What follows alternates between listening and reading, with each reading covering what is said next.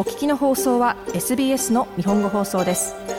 詳しくは SBS 日本語放送のホームページ sbs.com.au スラスジャパニーズへどうぞ。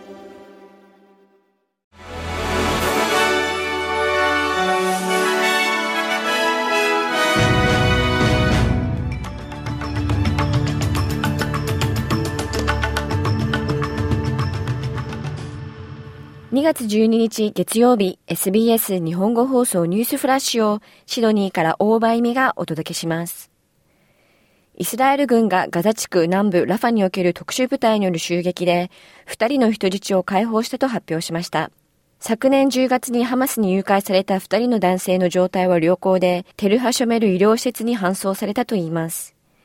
一方、ラファではイスラエルによる早朝の空爆で60人が死亡したと報道されています。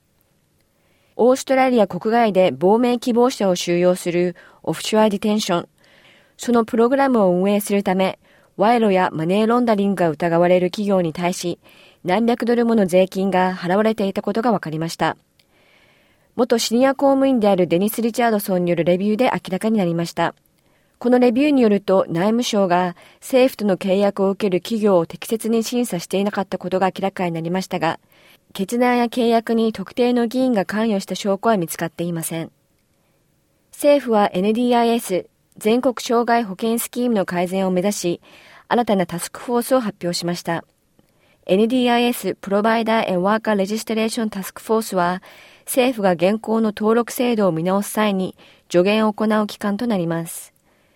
昨年実施された NDIS のレビューでは、登録の義務化はプロバイダーの不正行為を取り締まるために重要であると勧告されており、ビル商店 NDIS 担当省も登録の義務化は制度の合理化につながるとしています。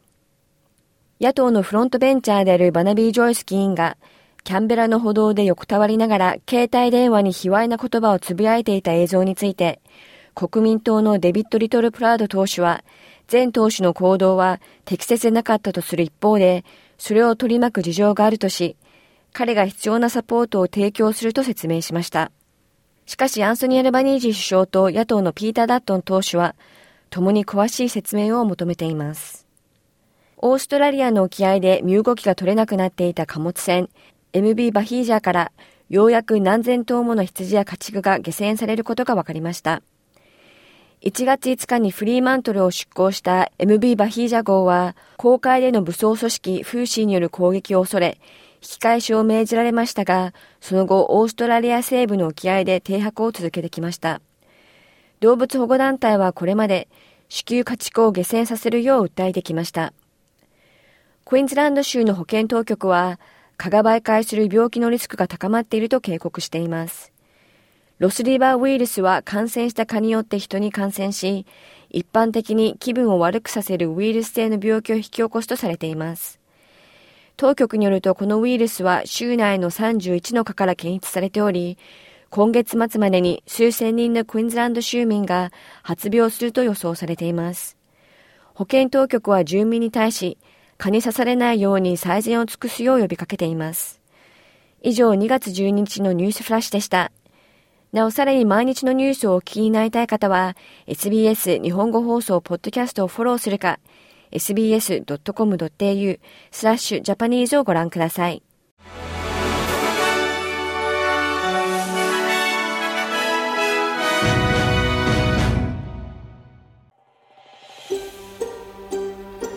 もっとストーリーをお聞きになりたい方は iTunes や Google ポッドキャスト Spotify などでお楽しみいただけます。